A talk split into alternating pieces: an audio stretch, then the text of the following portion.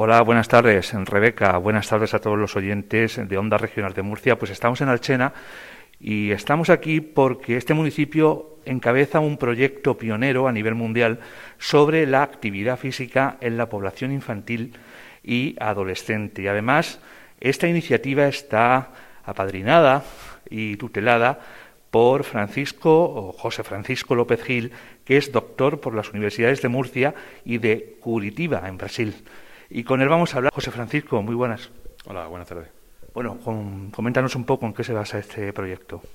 Pues el proyecto Global Matrix es una iniciativa mundial que surge en Canadá, donde unos investigadores de la Universidad de Ottawa pues se cuestionan un poco el nivel de actividad física a nivel mundial. A partir de aquí, eh, pues crean esta iniciativa en la que participan numerosos países. Se ha venido haciendo desde el año 2014 y ya se han hecho tres ediciones y en esta cuarta edición la principal novedad es que se incluyen, además de países, eh, pues también ciertas regiones o estados que presentan algunas características particulares. En nuestro caso, eh, solicitamos el, acceso al proyecto porque eh, la comunidad, la región de Murcia, presenta la prevalencia más alta de obesidad infantil de toda España. Entonces, pues bueno, consideramos interesante reportar informaciones relacionadas con la actividad física y con otros indicadores de salud, pues para ver un poquito el panorama ¿no? que tenemos en, la región y, este preocupante eh, estado que tenemos. Vamos a indagar un poco más ahí, José Francisco. ¿Cómo estamos en la región de Murcia en cuanto a obesidad infantil y también eh, práctica del deporte en los colegios, en los institutos?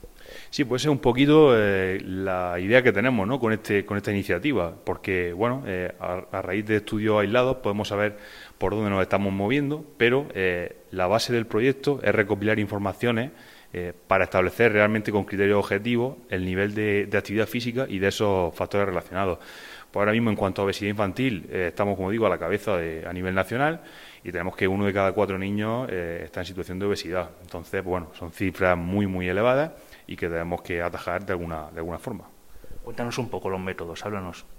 Pues bueno, eh, creo que el principal motivo, porque bueno, muchas veces se plantea también eh, que en la región de Murcia sorprende ¿no? que tengamos estos, estos niveles de, obesidad infantil cuando se dan a priori las condiciones ideales para que esto no suceda. ¿no? Tenemos buen clima la, mayor parte del tiempo, eh, tenemos una cultura gastronómica que bueno se relaciona con la dieta mediterránea y que debe ser un patrón de, de alimentación muy saludable, pero infelizmente pues tenemos un poco esto.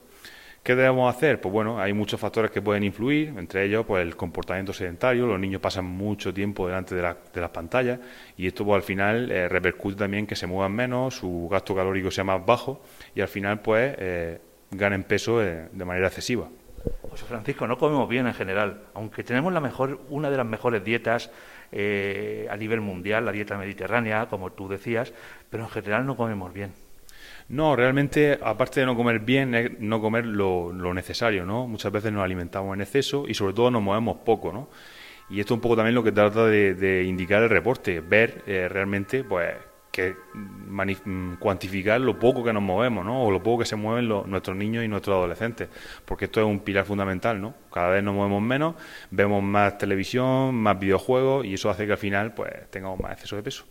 ¿Cómo está siendo la respuesta de las administraciones eh, suponemos que aquí en Archena excepcional por parte del ayuntamiento, pero en general, ¿cómo están siendo las la respuestas a esa idea, a, ese, a, extender este proyecto a las aulas?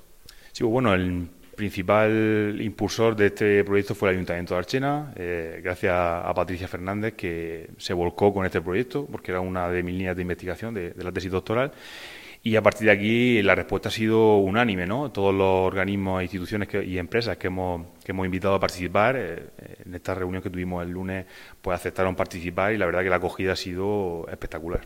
Exportas ideas de Brasil, no en vano, eres también doctor por una universidad brasileña. Sí, efectivamente, eh, una de mis tesis doctorales también fue realizada allí, en la Universidad de Curitiba, y bueno, también para mm, ver un poco el, nivel que teníamos aquí y ver la misma investigación en otro país, como puede ser en este caso el de Brasil, ¿no?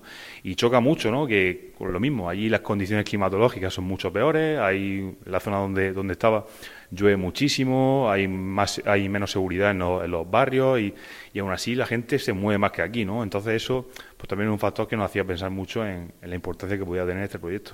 Volviendo a la región, ¿hay diferencias en cuanto a las zonas rurales, por ejemplo, y la gran ciudad, el área metropolitana de Murcia?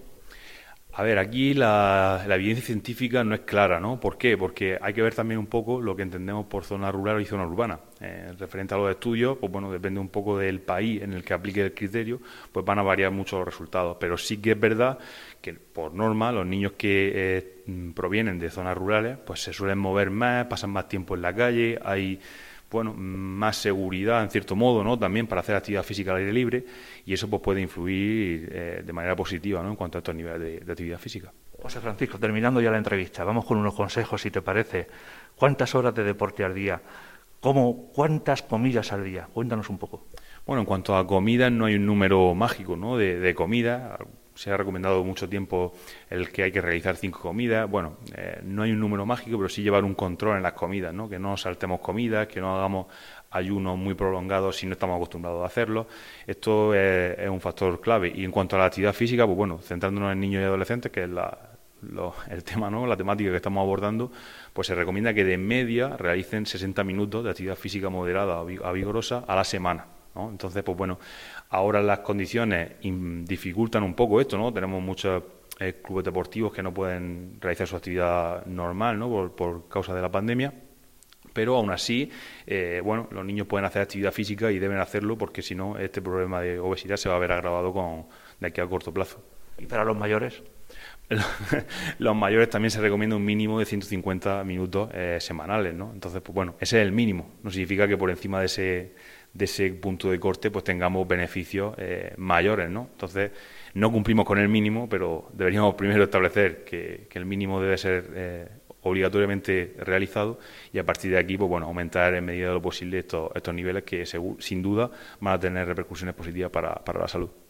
Pues José Francisco López eh, Gil, doctor por las universidades de Murcia y de Curitiba en Brasil y que está padrinando aquí en Alchena el proyecto adherido a Global Matrix, una iniciativa internacional, como decíamos, para estudiar la actividad física en la población infantil y adolescente. Muchísimas gracias por atender los micrófonos de Onda Regional. Gracias a vosotros. Muchas gracias. Muchas gracias, compañeros. Un saludo desde Alchena.